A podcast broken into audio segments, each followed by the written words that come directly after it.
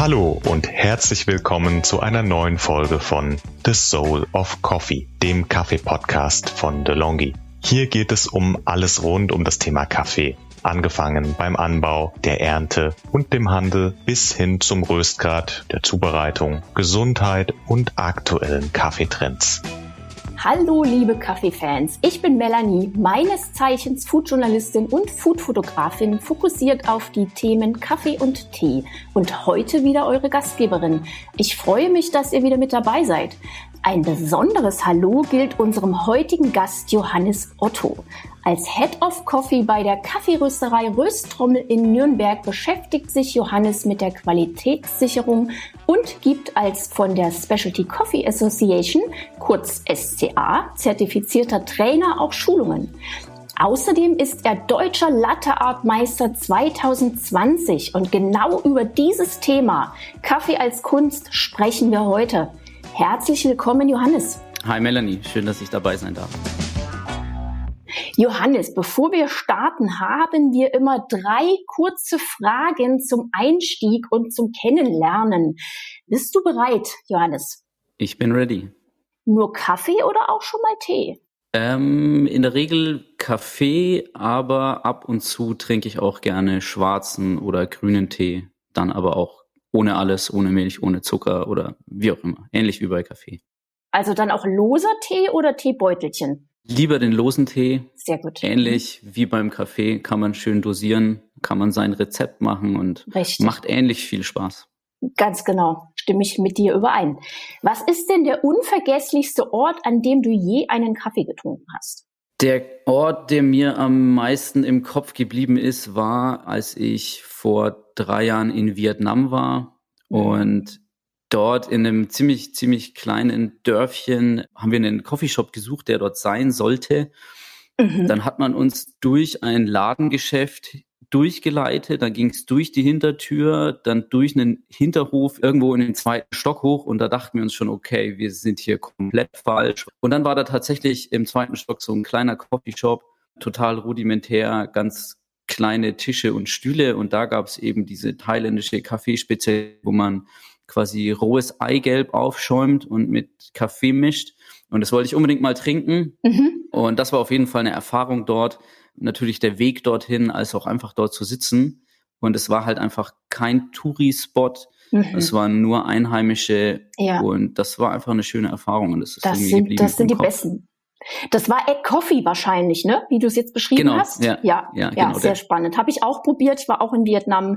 Ich habe auch ganz tolle Erfahrungen gemacht in Vietnam mit Kaffee auch. Ja. Äh, kann ich sehr gut nachvollziehen. Wann trinkst du denn deinen ersten Kaffee am Tag und was für eine Kaffeekreation ist das dann?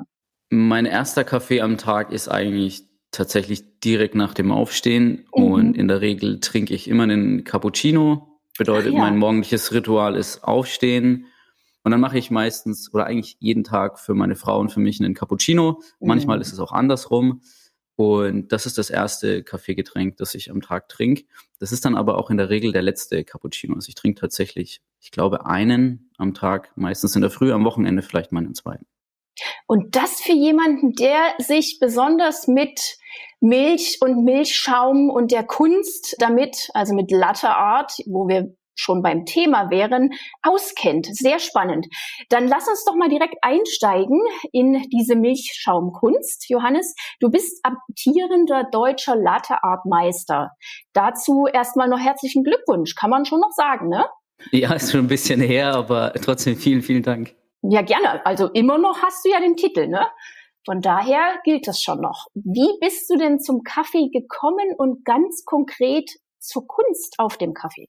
Also ich würde sagen über meine Eltern. Meine Mama hat immer den ganz normalen schwarzen Filterkaffee getrunken und mein Papa hat schon immer eine Siebträgermaschine gehabt. Ich glaube, seine erste hat er sich vor 35 Jahren mal in Italien gekauft, so eine kleine Gaccia Einkreiser oder damals sogar, glaube ich, noch Thermoblock gewesen, eine Mhm. ähm, recht einfache Maschine. Deswegen kannte ich quasi schon immer diese beiden Varianten, dass es den Filterkaffee gibt und eben den Espresso. Und ja, in der Schule würde ich mal sagen, in der Früh, wenn man in die Schule gegangen ist und später dann in die Uni, hat man sich einfach in der Früh mal einen Kaffee gemacht und habe mir dann auch, als ich dann ausgezogen bin, eine Siebträgermaschine zugelegt, weil mich das einfach interessiert hat. Und daher bin ich so ein bisschen dazugekommen eigentlich. Und der Kaffee hat dir dann auch schon geschmeckt? Äh, nein. Ah, ähm, hm. um ehrlich zu sein, äh, ich glaube, die wenigsten sind direkt ganz hart in diese Specialty eingestiegen. Ja. Ich war auch der Typ in der Früh. Ich habe mir den Filterkaffee in den Thermosbecher eingefüllt, ordentlich Zucker reingeschaufelt, ordentlich Milch rein und mm. dann ab in die Schule oder in die Uni später. Ja. Und deswegen so ganz harte Kante bin ich damals nicht gefahren. Aha, okay. Jetzt mal zurück zu Latte Art. Warum denn gerade Latte Art? Was genau reizt dich daran? Das ist ein bisschen schwierig überhaupt festzustellen, wie ich zu dem Punkt Latte Art gekommen bin. Ich glaube, ich habe das mhm. einfach irgendwo mal gesehen in der Werbung, wo das eben passiert ist und dann dachte ich mir, das sieht cool aus, das gefällt mir. Früher habe ich gern gezeichnet, mittlerweile aber nicht mehr, weil ich einfach keine Zeit habe. Und da habe ich mir gedacht, na, das ist irgendwie cool, weil es ein Stück weit wie Zeichnen ist, nur halt mhm. auf einem anderen Grundlage. Genau. Und da habe ich das einfach mal ausprobiert und habe dann relativ schnell festgestellt, dass ich so die Basics doch relativ einfach mir aneignen konnte. Zum Competition-Thema, das war einfach so ein kleines bisschen ins kalte Wasser geworfen, würde ich mal sagen. Ich war, ich glaube, ein Jahr bei der Rösttrommel gewesen und einer meiner Chefs hat im Jahr zuvor, glaube ich, den vierten Platz bei der Deutschen Barista-Meisterschaft belegt und ist dann aber Papa geworden und hat dann dieses ganze Meisterschaftsthema quasi abgehakt und hat mich gefragt, ob ich da nicht irgendwie Interesse dran hätte. Und das Ziel war quasi, irgendwann mal bei einer Barista-Meisterschaft teilzunehmen. Und so die Idee war, ja, lass mal Latte Art machen, weil da kannst du Bühnenerfahrung sammeln und es ist aber wenig Aufwand. Hat sich aber im Nachhinein doch als dumm rausgestellt. Genau, das ist direkt meine nächste Frage. Kannst du unseren ZuhörerInnen einmal einen Einblick geben, wie so eine deutsche Meisterschaft abläuft? Und kann das theoretisch jeder, jede machen? Ja, also in Deutschland ist es so, dass ähm, bei einer deutschen Meisterschaft relativ wenige Teilnehmer mit dabei sind. Mhm. Das bedeutet, es kann sich im Grunde genommen jeder anmelden. Ich glaube, die einzige Voraussetzung ist, dass du ein SCA-Mitglied sein musst, mhm. weil du dann halt die Teilnahmegebühren natürlich entrichten musst an die SCA und natürlich das Ganze auch supporten möchtest, das mhm. Thema SCA. Und das geht natürlich nur als Teilnehmer. Im Grunde genommen kann aber jeder teilnehmen. Es war in den letzten Jahren schon immer so, dass man relativ wenige Teilnehmer in dem Feld Latte Art hatte und es waren oft immer die gleichen. Mhm. In anderen Ländern, ich weiß zum Beispiel von China ist es so, da gibt's dann teilweise Regionsvorentscheide und dann gibt's weitere Vorentscheide, bis du dich dann überhaupt zu der nationalen Meisterschaft irgendwie qualifiziert hast. Das geht über viele, viele, viele Runden bis du dann überhaupt bei der deutschen Meisterschaft in der Vorrunde teilnehmen darfst. Und in Deutschland kann sich eigentlich jeder anmelden. Und das ist auch das, was die SCA immer versucht, den Leuten einfach die Angst davor zu nehmen. Also wenn du jetzt wirklich noch nie ein Bild gemacht hast, dann solltest du es vielleicht nochmal überdenken, ob du dich anmelden möchtest. Aber genau. wenn du äh, Latte Art kannst und dir da sicher bist, dann nimm einfach teil, weil auf so einer Meisterschaft lernt man mehr als irgendwie in einem Monat alleine zu Hause zu trainieren. Aber so ein bisschen künstlerisches Talent. Du hast gesagt, dass du selbst gerne gezeichnet hast oder gemalt hast. So ein bisschen Talent ist schon nicht schlecht, würdest du sagen? Ja, das auf jeden Fall. Also du musst hm. natürlich Talent haben. Du musst natürlich auch irgendwie kreativ sein, weil alle, die Bilder, die man dort präsentiert auf einer Meisterschaft, die sollten natürlich irgendwas Neues sein. Jetzt mhm. nicht einfach irgendwas abkupfern oder nachmachen, was es schon mhm. gibt. Das wäre zum einen langweilig und relativ unkreativ und halt nichts Besonderes. Und man muss natürlich auch ein Stück weit, ja, ich sag mal, performen können. Man muss irgendwie offen sein, man muss herzlich sein, man muss ein guter Gastgeber sein, mhm. weil man die Juroren eben wie Gäste behandelt und man selbst mhm. ist der Gastgeber man muss Blickkontakt haben, man muss lächeln, man muss offen und herzlich sein. Und das ist auch ganz wichtig und das ist auch eine Eigenschaft, die man haben sollte. Ich sag mal, jemand, der eine graue Maus ist, die sich sehr arg versteckt und sehr introvertiert ist, ist vielleicht auf so einer Bühne nicht so gut aufgehoben. Da kann die Latteart noch so gut sein, aber die Präsentation, die natürlich auch sehr, sehr viele Punkte gibt, das muss natürlich auch passen. Und mhm. das sollte man auf jeden Fall vorher wissen. Kannst du uns ein bisschen was zum generellen Ablauf, also zur Vorrunde, Halbfinale, Finale, kannst du uns dazu ein bisschen was sagen? Mhm. Die deutsche Meisterschaft läuft im Grunde genommen nach den WLAG Rules, das bedeutet die World Latte Art Championship Regeln und Das bedeutet, hier ist aber den nationalen Chaptern quasi freigestellt, welche dieser Runden vor dem Finale sie durchführen. Das bedeutet, Vorrunde, Halbfinale, Finale wäre quasi so die normale Herangehensweise. Das bedeutet, in der Vorrunde nehmen alle teil, die sich quasi qualifizieren möchten. Und die Vorrunde, wenn ich mich richtig erinnere, dann sind das quasi zwei Getränke. Das bedeutet, man macht insgesamt vier Tassen mit zwei verschiedenen Techniken. Einmal den Free Pour und einmal den Designer Latte, aber dazu erkläre ich mhm. später noch ein bisschen mehr. Mhm. Die 16, die sich dann dort quasi qualifiziert haben, also die Top 16 in dieser Runde, kommen dann ins Halbfinale. Im Halbfinale sind es dann quasi drei verschiedene Getränke und von dort qualifizieren sich dann quasi wiederum die ersten sechs für das Finale und im Finale zwei Free Pur und ein Designer Latte. Hm. Das ist ja eine ganze Menge Milch, die da wegläuft, oder? Bei der Vorbereitung und bei den Meisterschaften. Ja, das auf jeden Fall. Also in der Vorbereitung geht natürlich wahnsinnig viel Milch drauf, weil man das einfach alles einstudieren und üben muss. Und auch auf der Meisterschaft sind es natürlich Unmengen an Milch, weil man backstage hat man eine gewisse Vorbereitungszeit, wo man üben darf. Aber ich würde mal sagen, auf der Meisterschaft selber geht am wenigsten Milch drauf, weil halt jeder nur einen einzigen Auftritt hat und da halt sechs Tassen jeweils macht oder vier. Und dann ist es gar nicht so viel auf der Meisterschaft. Das muss dann auf den Punkt sitzen. Ne? Latteart ist ja die einzige Disziplin der deutschen Meisterschaften der SCA, bei der das Aussehen des Getränks, wir hatten es schon ein wenig äh, angedeutet, in den Fokus gerückt wird und nicht etwa Aroma und Geschmack. Das macht die Bühnenauftritte zu wahren Publikumsmagneten, da jeder, egal eben ob Laie oder Kaffeeprofi, für sich urteilen kann, wie gut die jeweiligen Milchschaumkunstwerke gefallen. Nach welchen Kriterien bewertet die Jury eigentlich? Also die Jury bewertet natürlich hauptsächlich die Optik und die Technik, die man anwendet.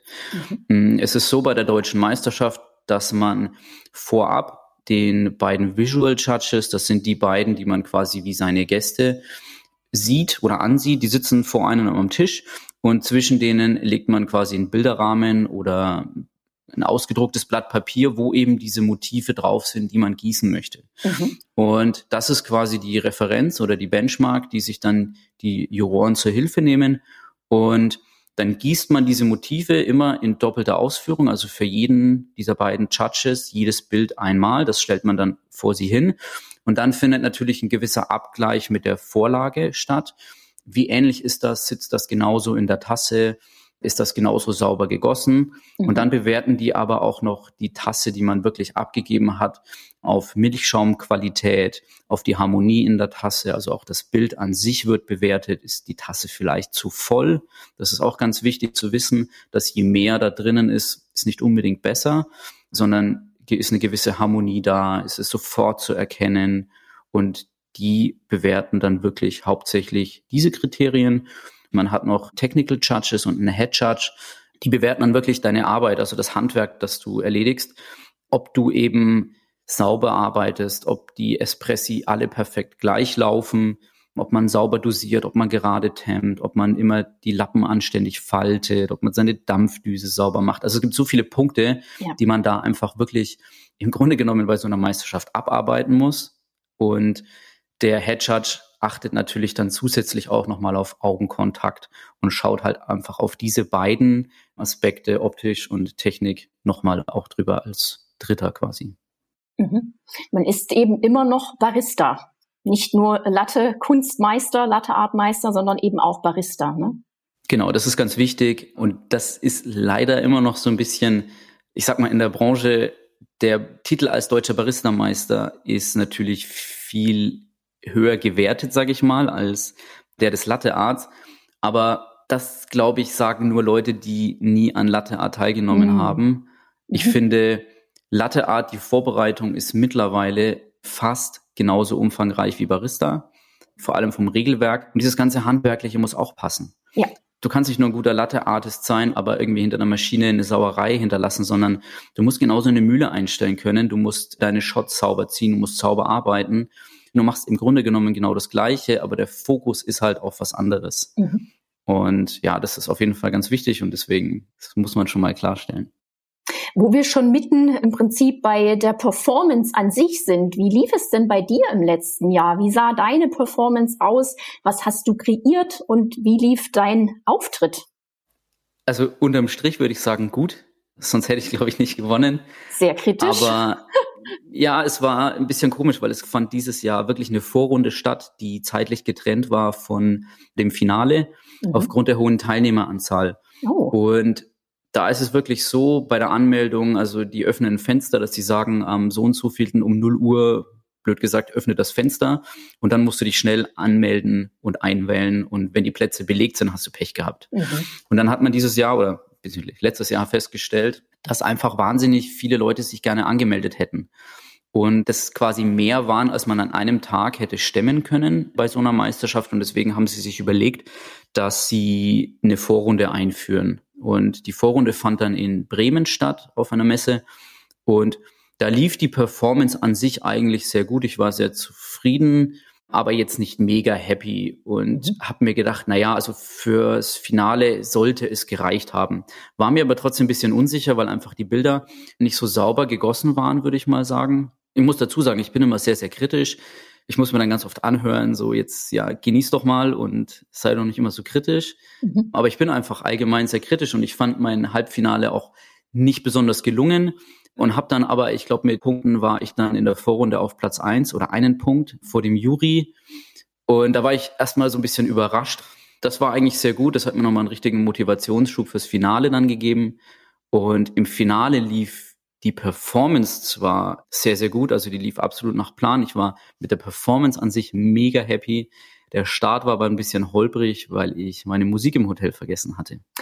Oh kann quasi ähm, seine eigene Worst Musik case. mitbringen. Absoluter Worst Case.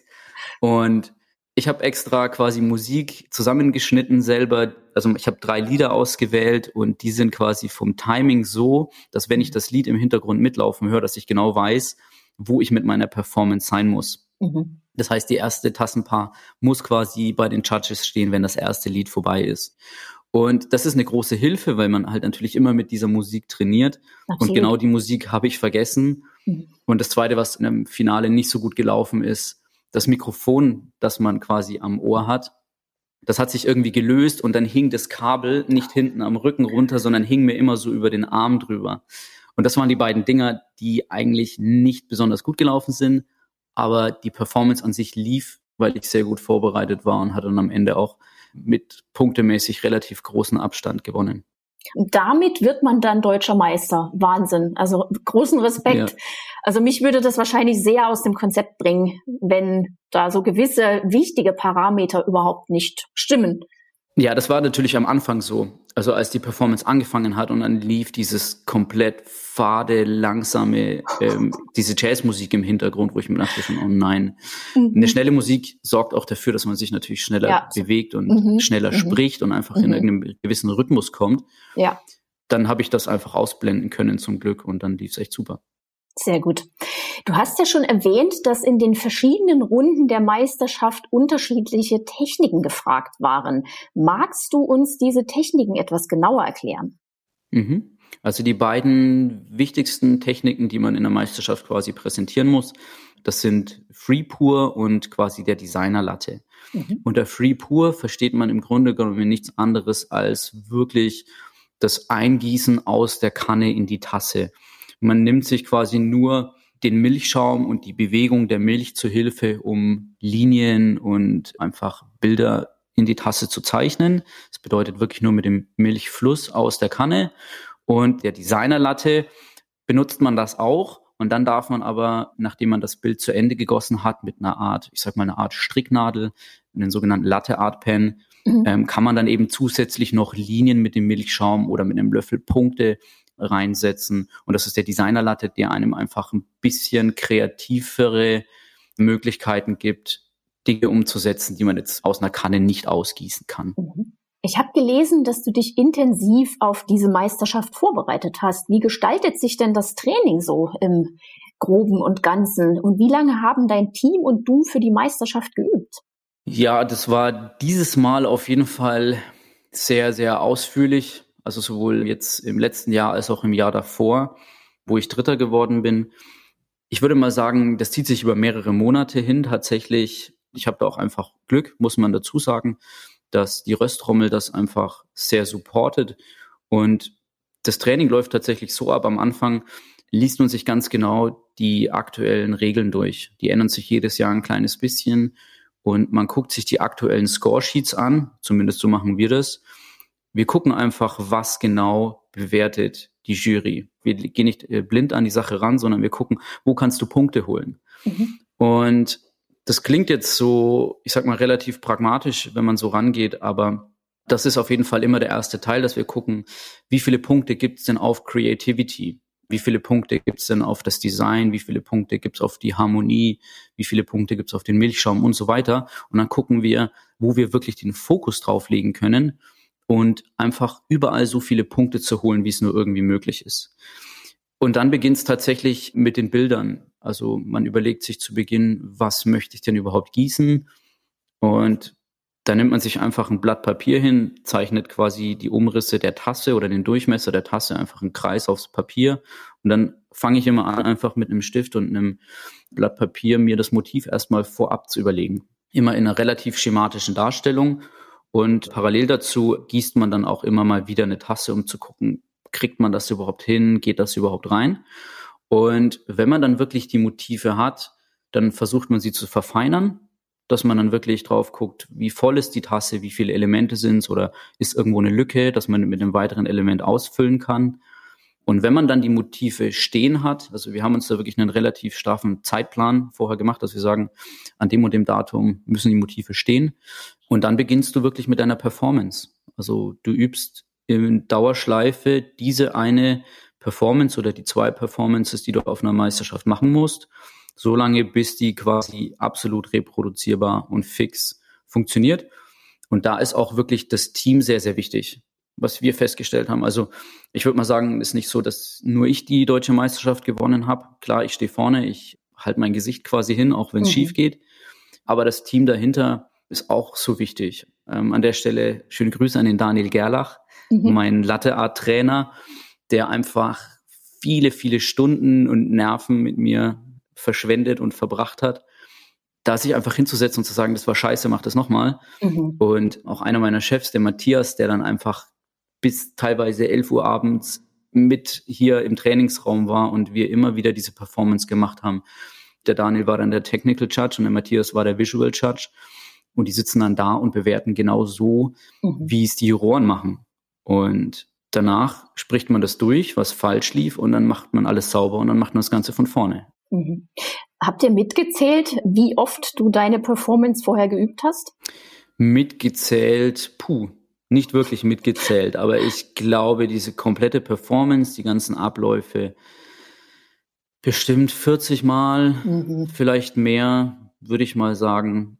Also am Anfang ist es natürlich so, das muss man wissen, am Anfang die ersten zwei, die sind immer irgendwie nicht innerhalb der Zeitvorgabe und gegen Ende hin wird es dann perfekt. Und mhm. ich würde sagen, die letzten 10, 20, die sollten dann auf jeden Fall reproduzierbar passen, dass die immer wieder gleich sind. Mhm. Diese Vorbereitung, die du uns jetzt beschrieben hast, wird es dann auch ähnlich sein während der Vorbereitung für die Weltmeisterschaft? Weil es ist ja so, dass du als deutscher Latteartmeister dazu berechtigt bist, an den Weltmeisterschaften in Latteart teilzunehmen. Wie steht es denn um die WM? Kannst du uns da einen Einblick geben? Ja, die WM, die ist natürlich verschoben worden, zweimal jetzt. Mhm. Also die deutsche Meisterschaft war, ich glaube, eine Woche bevor der erste Lockdown kam. Mhm. Die Weltmeisterschaft war dann, glaube ich, für den Oktober damals angedacht gewesen. Also 2020, weil man dachte, na komm, bis dahin ist das sowieso schon wieder rum. Im Winter ist die Sache gegessen mit Corona. Und da findet dann die WM statt. Da hat sich dann natürlich herauskristallisiert, dass das nicht stattfinden kann. Vor allem so eine internationale Meisterschaft, die hätte in Warschau stattgefunden aber halt, weil aus jedem Land der Welt, also fast jedem Land der Welt, ein Teilnehmer dort anreist mit Einreisebestimmungen, ist es einfach für viele Teilnehmer gar nicht möglich gewesen. Deswegen hat man sie verschoben und auch wäre es unverantwortlich gewesen, Klar. so eine große Messe abzuhalten. Und dann hat man sie eben auf das Jahr 2021 verschoben und wollte das jetzt im November machen in Taiwan, mhm. also November 2021 auf einer großen Messe Und da hat man jetzt aber auch wieder verschoben, weil man eben auch hier sagt, Taiwan hat sehr, sehr strenge Einreisebeschränkungen und auch dort vor Ort sind die Beschränkungen sehr, sehr streng. Und deswegen hat man das jetzt wieder verschoben kürzlich. Und vor ein paar Wochen hat man dann bekannt gegeben, dass es wieder in Warschau stattfinden wird, vom 16. bis 18. Juni 2022. Und muss man einfach mal gucken, ob es stattfinden kann oder nicht. Genau, dann drücken wir mal die Daumen und vor allen Dingen für die Vorbereitung, dass du dich dann wieder eingrooven kannst in deine Vorbereitungen, die du uns eben beschrieben hast. Jetzt mal für alle diejenigen, die sich denken, ach Mensch, das würde ich auch gerne mal ausprobieren. Ich würde auch gerne mal ein bisschen Milchschaumkunst bei mir zu Hause ausprobieren. Kann das jede, jeder Latte Art? Was meinst du? Ich würde sagen, ein gewisses Talent, ja, Talent kann man es vielleicht nennen, braucht man schon. Also man braucht einfach ein Verständnis dafür, dass es nicht so ist, dass man jetzt mit einem Stift auf ein Blatt Papier malt. Meiner Meinung nach, wenn du ein bisschen Verständnis und Talent dafür hast, dann ist es einfach reine Übungssache. Man muss das ganz, ganz, ganz arg trainieren, um da wirklich gut zu sein. Und wenn man das weiß und wenn man ein bisschen trainiert und vor allem wirklich Spaß dran hat, das ist eigentlich, finde ich, das Wichtigste, dann kann jeder Latteart irgendwie erlernen. Was ist denn ein gutes Motiv für Einsteigerinnen? Das allererste Motiv, das jeder sich quasi als Einsteigermotiv wählen sollte, ist das Herz. Mhm. Das Herz ist relativ einfach, weil man relativ wenige Kannenbewegungen machen muss und wenige Bewegungen miteinander kombinieren. Also zum Beispiel, dass man bei einem Herz einfach nur über die Gießgeschwindigkeit in die Tasse ein Motiv hinkriegt. Und das wäre immer das erste Motiv, das sich jeder einfach so zur Brust nehmen sollte. Mhm. Welches spezielle Equipment brauche ich denn zu Hause? Gibt es äh, besondere Tassen oder Werkzeuge? Du hast vorhin von diesem Latte Art Pen gesprochen. Brauche ich den wirklich, wenn ich gerade anfange mit Latte Art? Nein, das Werkzeug, die Latte Art Pens und sowas, das muss nicht unbedingt sein. Da tut's am Anfang auch ein Zahnstocher oder ein Schaschlikspieß ja. oder, oder die Haarnadel von äh, Freundin, Frau oder Partner, Partnerin.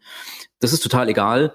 Was man aber auf jeden Fall zu Hause haben sollte, ist eine Siebträgermaschine. Mhm. Also irgendwas, mit dem man einen Espresso zubereiten kann und wo man quasi mit einer Dampfdüse Milch aufschäumen kann. Diese Milchschäumautomaten, sage ich mal, die werden zwar immer besser und besser und der Milchschaum wird immer feinporiger, aber mit denen kann man einfach nicht genau steuern, wie man seinen Schaum haben möchte. Und deswegen würde ich sagen, eine anständige Milchkanne, eine Siebträgermaschine, natürlich eine Mühle dazu mhm. und ähm, dann kann man eigentlich loslegen. Genau, weil du hast vorhin schon erklärt, dass eben auch das darunter wichtig ist. Also nicht nur der Schaum, der Milchschaum und das Bild, sondern auch, ich glaube, das nennt man Kontrast, ne? der Kontrast aus Espresso zu Milchschaum.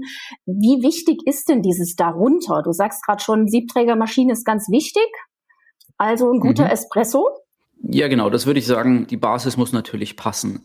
Auch wenn es jetzt bei einer Latte Art Meisterschaft nicht auf den Geschmack ankommt, beziehungsweise der Geschmack nicht wirklich bewertet wird, muss der Espresso trotzdem passen. Also der darf nicht zu schnell laufen, der darf aber auch nicht zu langsam laufen.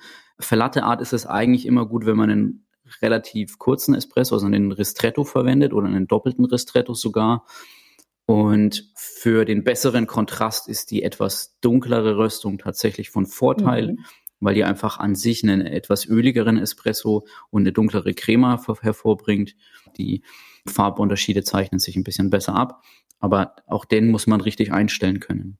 Mhm, mhm. Kannst du uns vielleicht noch ein bisschen was zur Milch selber sagen? Wie heiß muss die sein? Wie kriegt man die so hin, dass die schön cremig wird, damit man überhaupt gut zeichnen kann? Kannst du uns dazu noch ein bisschen was erzählen? Also das Wichtigste eigentlich, würde ich sagen, ist nicht unbedingt die Milch, sondern wirklich die Technik, die man verwendet. Also beim Milchschäumen, so ganz einfach gesprochen, gibt es zwei Phasen. Einmal die Ziehphase und die Rollphase. In der Ziehphase erzeugt man quasi den Schaum auf der Oberfläche oder hauptsächlich auf der Oberfläche. Und in der Rollphase bringt man keine neue Luft unter die Milch, sondern vermischt quasi diesen Schaum einfach relativ homogen durch die ganze Flüssigkeit.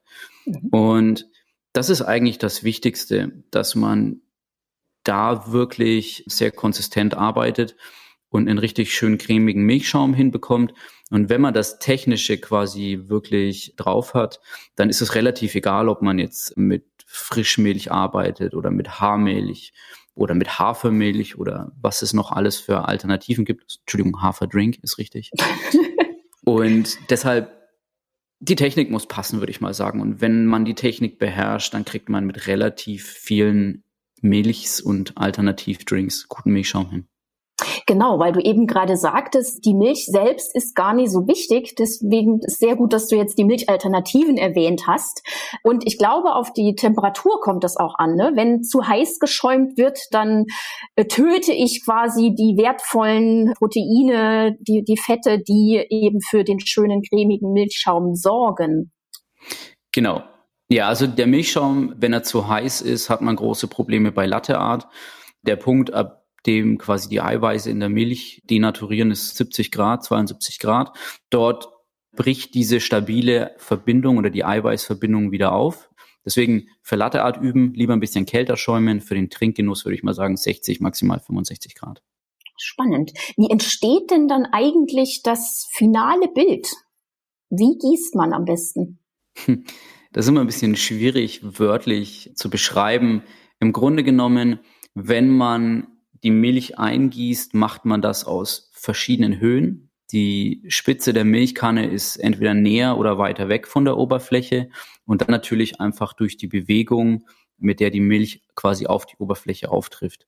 Und da gibt's verschiedene Varianten. Es gibt einfach quasi, ich sag mal, dieses normale Eingießen wie bei einem Herz oder bei einem Farnblatt, wo man wirklich den Milchfluss aus der Kanne sich zur Hilfe nimmt, um geschwungene Bewegungen rauszukriegen. Und seit einigen Jahren verwendet man eben auch die Slow-Pour-Technik oder Dry-Foam-Technik, wo man dann wirklich, ich sag mal so mit den letzten 10 bis 20 Prozent etwas festerem Milchschaum in der Kanne wirklich Linien auf die Oberfläche zeichnet. Mhm. Und da legt man im Grunde genommen einfach nur den Schaum auf die Crema oben auf. Das ist relativ schwierig, diese Technik. Das klingt so einfach, da wirklich schöne, saubere Linien hinzukriegen. Ja, vielen Dank, Johannes, für diese äh, wertvollen, diese super spannenden Einblicke. Letzte Frage oder vorletzte Frage. Bist du denn auch bei den nächsten Meisterschaften wieder dabei? Also mal unabhängig jetzt von der Weltmeisterschaft. Also wird es wieder eine deutsche Latteart-Meisterschaft mit dir geben oder reizt dich nach dem Titelgewinn ein anderes Feld? Vielleicht Barista? Ich glaube, bei Latte Art werde ich nicht mehr teilnehmen. Oder okay. das kann ich ziemlich sicher sagen. Alles ähm, klar das soll jetzt auch irgendwie nicht komisch klingen, aber Latte Art zu gewinnen war nie das Ziel. Mhm. Als mein Chef mich eben darauf angesprochen hat, war eigentlich das Ziel, einmal bei Latte Art teilzunehmen und dann im Jahr drauf bei der Barista-Meisterschaft teilzunehmen. Das war Ach. schon immer unser Ziel, mhm. quasi die Barista-Meisterschaft natürlich erst teilzunehmen und dann über kurz oder lang auch zu gewinnen. Mhm. Und ich bin aber sehr ehrgeizig und sehr kompetitiv, wenn es um sowas geht.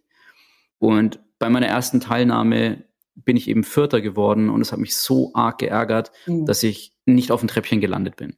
Wäre ich Dritter geworden oder sowas, dann hätte sich das Ganze vielleicht anders entwickelt, was im Nachhinein vielleicht gut war. Mhm. Aber da hat man mir einfach so aufgezeigt, okay, die Top drei, die dort eben auf dem Treppchen waren, die waren einfach eine andere Welt, muss ich zugeben, für mich damals.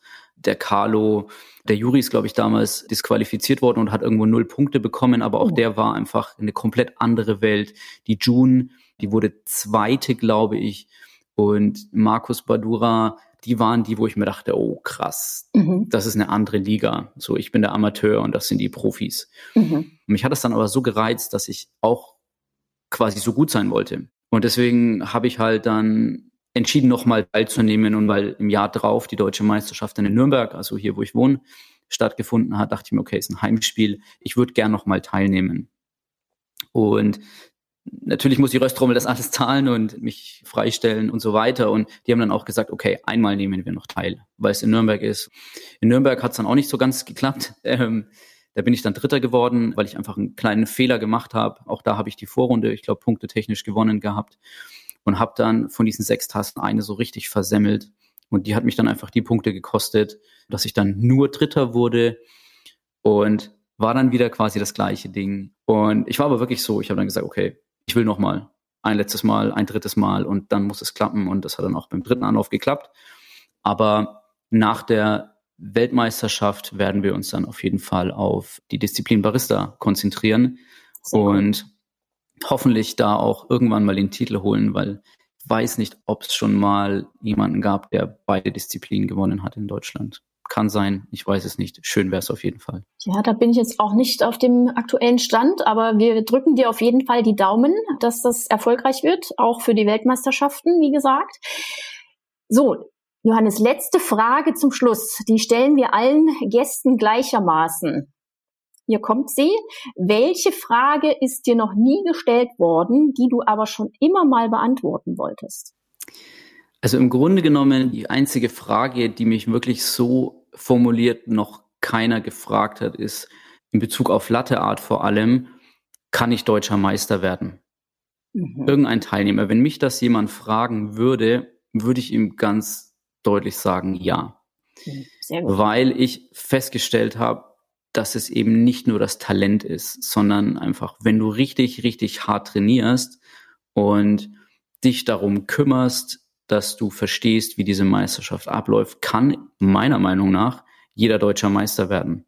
Es müssen natürlich alle Umstände passen, du musst einen guten Tag erwischen, aber auf dieses Niveau zu kommen, das kann, glaube ich, jeder, wenn er mhm. einfach noch richtig, richtig hart trainiert. Mhm. Das sind schöne abschließende Worte, Johannes. Vielen Dank für das Gespräch noch einmal.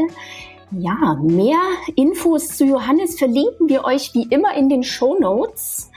Und ihr hört natürlich mehr von Johannes in unserem Espresso Shot, in unserer nächsten Folge, wo er Tipps und Tricks für alle, die sich zu Hause mal an Latte Art versuchen möchten. Denn, wie wir heute gelernt haben, kann jeder Kunst in die Tasse zaubern. Also hört gerne rein. Bis zum nächsten Mal. Eure Melanie. Unseren Podcast könnt ihr auf allen gängigen Podcast-Plattformen abrufen, abonnieren und bewerten. Wenn ihr Fragen oder Feedback für uns habt, dann schreibt gerne an podcast-delongi.de at delongigroup.com.